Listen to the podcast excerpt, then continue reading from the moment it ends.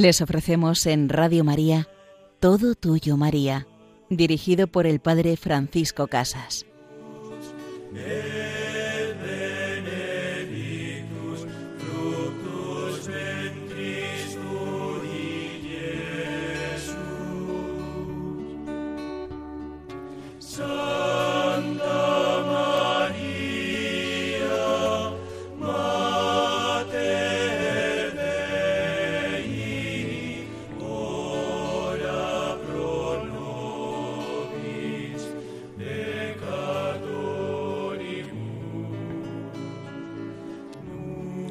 Ruega por nosotros, pecadores, ruega por nosotros, Santa Madre de Dios. Tu querida Madre, llévanos siempre al amor de lo invisible. Tu querida Madre, acógenos en tu corazón, cúbrenos con tu manto, para que los pecadores encuentren consuelo, para que los enfermos encuentren alivio y los que están cansados encuentren descanso. En este programa vamos a profundizar en esa letanía de María, refugio de los pecadores. Y en la segunda parte de nuestro programa entraremos a descubrir la vida de un gran santo que ha marcado la teología de todos los tiempos. Es la vida de Santo Tomás de Aquino. Y entraremos, comenzaremos un ciclo donde iremos viendo algunas de sus obras y tratados sobre nuestra Madre, la Virgen María pues a ella la invocamos en las letanías lauretanas como refugio de los pecadores. Este piadoso oficio de María Santísima no se debe entender como contrario a la justicia divina, sino más bien que ella cumple de esta manera la amorosa voluntad de Dios que constituye a Nuestra Señora como un refugio para que por su medio brille su infinita misericordia, que quiere la conversión de los pecadores. Pues el Señor no quiere la muerte del pecador, sino que se convierta y que viva. Así, la paciencia de Dios es nuestra salvación. Cada día, cada momento, es un tiempo oportuno, un tiempo necesario, un kairos, un tiempo donde Dios actúa para cambiar de vida para convertirnos, para buscar el amor de Dios en nuestra vida.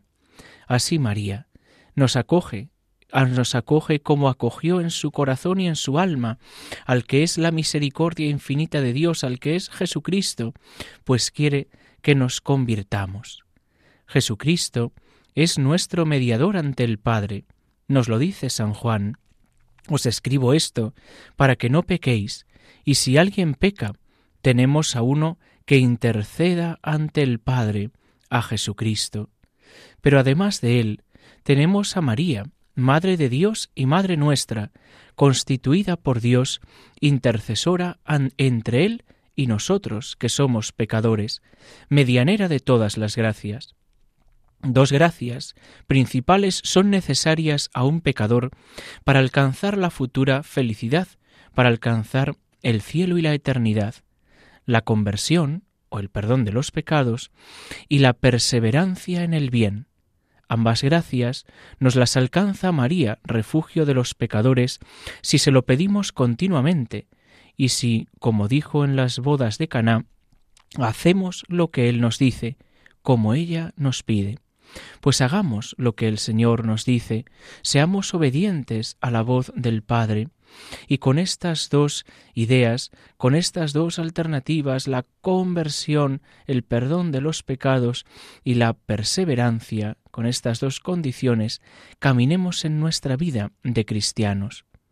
Fijaos, hemos equiparado conversión con perdón de los pecados. El perdón de los pecados es una parte de la conversión, pero no lo es todo. Diríamos que es como un primer momento, o un momento intermedio en la conversión. ¿Por qué? Porque yo me descubro pecador, descubro que con mis actos he ofendido a Dios, porque estoy dañando mi vida o la de otros, y entonces necesito convertirme. Y después de haber caído en la cuenta de mi ofensa a Dios, del mal que estoy haciendo y recibiendo, le pido, Padre, quiero empezar este camino de conversión. Quiero empezar este camino de transformación interior de mi propia vida. Y así comienzo a cambiar los actos, comienzo a perseverar en el bien.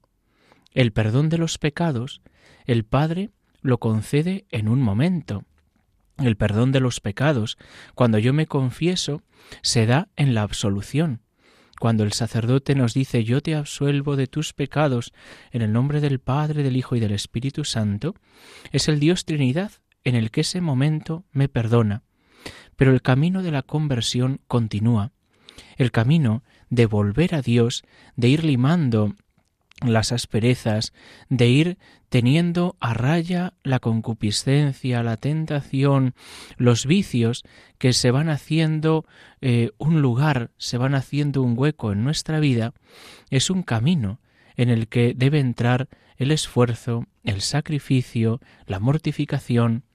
Por tanto, María, refugio de los pecadores, es el lugar en el que ir viviendo la conversión, es esa presencia amorosa que como madre anima al pecador en el camino del bien, anima a acercarnos a recibir la gracia, el don del Espíritu Santo, pero anima también a perseverar. Porque cuántas veces, incluso a lo mejor nosotros, hemos tenido la experiencia de decir es que yo siempre me confieso de lo mismo, es que no cambia nada, lo he intentado una y mil veces y nada cambia. Pero la pregunta sería, ¿vas mejorando? ¿Vas venciendo ese vicio aunque sea un poco, paso a paso? Estamos en camino. Necesitamos la gracia de Dios, necesitamos ponernos en su presencia, necesitamos el don del perdón de los pecados, pero también necesitamos poner de nuestra parte, necesitamos poner toda nuestra vida en lucha contra el pecado. Necesitamos el uso de las virtudes para luchar contra los vicios. Hay un refrán castellano que dice a Dios rogando y con el mazo dando. Necesitamos pedirle a Dios que nos purifique del pecado, pero también necesitamos poner de nuestra parte, con nuestro sacrificio, con nuestra mortificación, con ese trabajo de la virtud.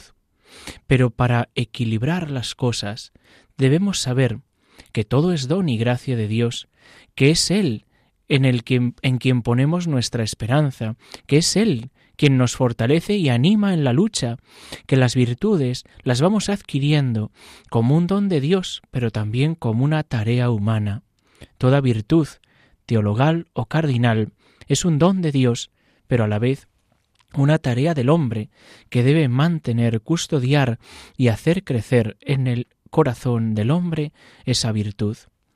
En el camino de la conversión, en el camino de la renuncia al pecado para vivir en la gracia de los hijos de Dios, en la libertad de los hijos de Dios, debemos tener en cuenta que es algo fundamental la humildad. La humildad debe ser el primer paso y el del medio y el final, pero debe ser el primer paso para esa conversión. Descubrir que necesito a un Dios que me cambie, a un Dios que me transforme, que no todo lo hago bien, que no soy el centro del mundo y del universo, y que quizá, que quizá sea yo quien esté equivocado y los demás tengan razón. Pero para llegar a esa conclusión necesitamos vivir con humildad, con la humildad de saber que sólo Dios es el camino, la verdad y la vida, y que hay que sacrificarse, hay que entregarse, hay que dar la vida para poder dar fruto. Junto a la humildad debe aparecer el abandono, el abandono confiado en las manos de Dios, el abandono confiado en su providencia, el abandono confiado en saber que Él puede hacerlo todo en mí, si yo me dejo. Humildad, abandono y sacrificio sacrificio y mortificación del propio gusto, sacrificio y mortificación de la propia voluntad, sacrificio y mortificación de los sentidos, sacrificio y mortificación que son pequeños pasos y peldaños para llegar al cielo, para que sea el Señor quien viva en nosotros y no nosotros los que brillemos para el mundo. San Juan Bautista es un gran testimonio en el camino de conversión, porque Él tiene que hacerse pequeño para que Cristo triunfe, para que Cristo resplandezca, para que Él sea la luz de todos los pueblos. Juan es el que anuncia al Cordero de Dios, Juan es el que indica el camino por donde viene la salvación. Él nos recuerda que debemos convertirnos, que debemos cambiar de vida, pero sólo Jesucristo es quien nos dará el perdón verdadero, el camino al Padre. Pues así pidámosle que con la humildad, el abandono, el sacrificio y mortificación acojamos en María, con María, este camino, ella que es refugio de los pecadores, hogar seguro donde poder luchar, hogar seguro donde poder confiarle, Madre, no puedo con esto, Madre, me cuesta, Madre, te necesito. Sin ti no podemos hacer nada. Sin ti, Señor, no podemos hacer nada, sin la ayuda materna de nuestra Madre, de la que es Reina de la paz, Reina de los corazones, refugio de los pecadores, no podremos encontrar ni esperanza ni consuelo, porque es necesario vivir en este camino perseverando en el bien, perseverando, porque podemos llegar a un momento donde digamos, hemos conquistado con la gracia de Dios esta virtud. ¿Vale? Pues ahora a mantenerla, a mantener esa virtud, a mantener esa gracia de Dios. Pues vamos a escuchar esta canción en la que le vamos a pedir a la Virgen que nos haga humilde, humildes como ella, humildes junto a ella, y que ella siempre nos lleve al amor de su Hijo Jesús.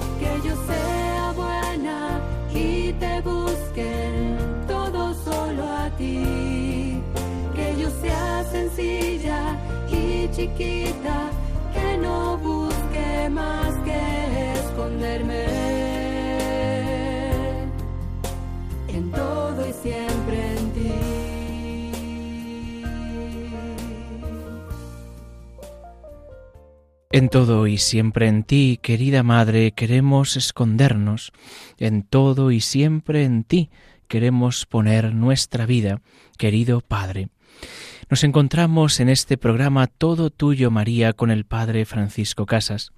En la primera parte de nuestro programa hemos profundizado esa letanía de María, refugio de los pecadores. Y en esta letanía hemos podido adentrarnos también en ese misterio, camino arduo y difícil de la conversión, pero en ese camino apasionante, pues de la mano de María y con la gracia de Dios podremos hacer vida en nosotros la vida de Jesucristo. En esta segunda parte nos vamos a acercar a la vida y a la obra de Santo Tomás de Aquino, el gran teólogo y conocedor del amor de Dios, el gran teólogo que compiló en una de sus obras más bellas, preciosas y completas en su suma teológica lo que ha sido la enseñanza que para todos los tiempos ha marcado y marca el camino de la verdad, el camino del conocimiento, de la ciencia de Dios, de la sabiduría de Dios, la teología pues vamos a adentrarnos un poquito en su vida, sobre todo en sus momentos finales, para descubrir algo que decíamos en la parte anterior en la que hablábamos de que era necesario la humildad para poder entrar en el camino de la conversión.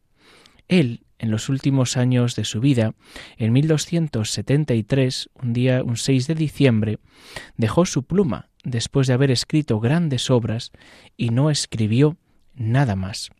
Después de haber tenido un encuentro con Jesucristo en el que le decía, Tomás, has escrito bien de mí, ¿qué recompensa deseas? Tomás le respondió, Nada más que a ti, Señor, nada más que a ti, pues teniéndote a ti, lo tengo todo, no puedo desear nada más. Es algo parecido a lo que diría siglos más tarde Santa Teresa de Jesús, quien a Dios tiene, nada le falta, solo Dios basta. Pues en ese año 1273, y después de esta experiencia fuerte de encuentro con Jesucristo, en ese día, después de la misa, experimentó un éxtasis de mayor duración que la acostumbrada. Sobre todo, lo que le fue revelado lo podemos deducir por su respuesta al padre Reinaldo, que le animaba a continuar sus escritos. Y él decía, No puedo hacer más. Se me han revelado tales secretos que todo lo que he escrito hasta ahora parece que no vale para nada. La suma teológica había sido terminada sólo hasta la pregunta noventa de la tercera parte. Y ahí lo deja, porque ha descubierto no sólo la fuente de la vida, sino el agua que emana de esa fuente, el agua que emana y corre, y todo lo demás se le hace nada, se le hace vacío, se le queda muy escaso. Entonces también su obra dice no vale para nada, porque ya tengo al todo, tengo al que es la verdad, al que es la palabra eterna de Dios que se hace temporal. Pues Tomás comenzó en ese momento su preparación inmediata para la muerte. Gregorio X, habiendo convocado un concilio general en Lyon el 1 de mayo de 1274, invitó a Santo Tomás y a San Buenaventura para que participaran en las deliberaciones. Ordenó al primero traer al concilio su tratado contra los errores de los griegos. Intentó obedecer y salió a pie en enero de 1274, pero le fallaron las fuerzas, cayó desplomado cerca de Terracina, desde donde le llevaron al castillo de Mayenza, hogar de su sobrina, la condesa francesa.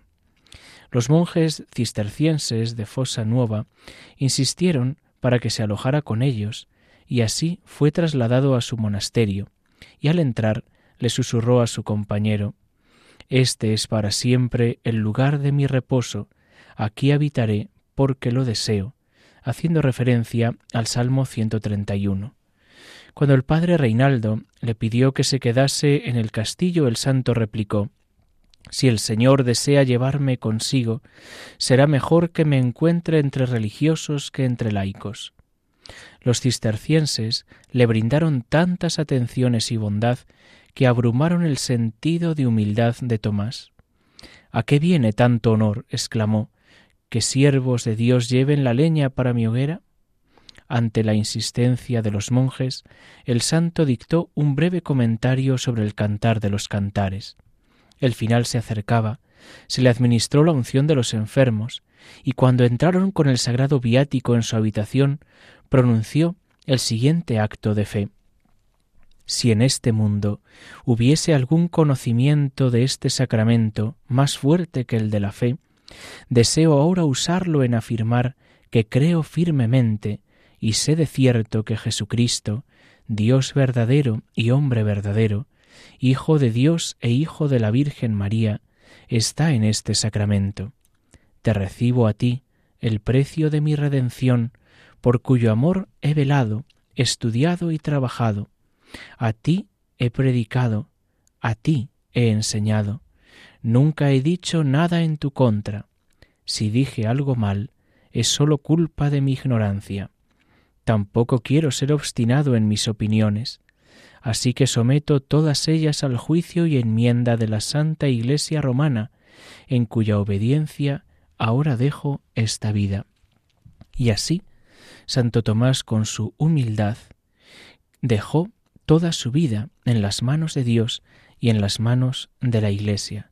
Pues aprendamos de él, de uno de los mayores teólogos de la historia, a vivir en esa humildad, en la humildad de haberse encontrado con Jesucristo, en la humildad de no desear más que al Señor, vivo y resucitado, con esa teología que siglos más tarde, diría el Papa Benedicto XVI, debe ser una teología arrodillada, una teología puesta a los pies del Señor. Pues pidamos la intercesión de Santo Tomás, para enamorarnos cada día más de nuestro Señor Jesucristo, para vivir en humildad y en confianza. Os invitamos a poder escuchar de nuevo este programa en el podcast de Radio María y a escribirnos un correo electrónico al programa todo tuyo maría y la bendición de Dios Todopoderoso, Padre, Hijo y Espíritu Santo desciendan sobre vosotros. Alabado sea Jesucristo.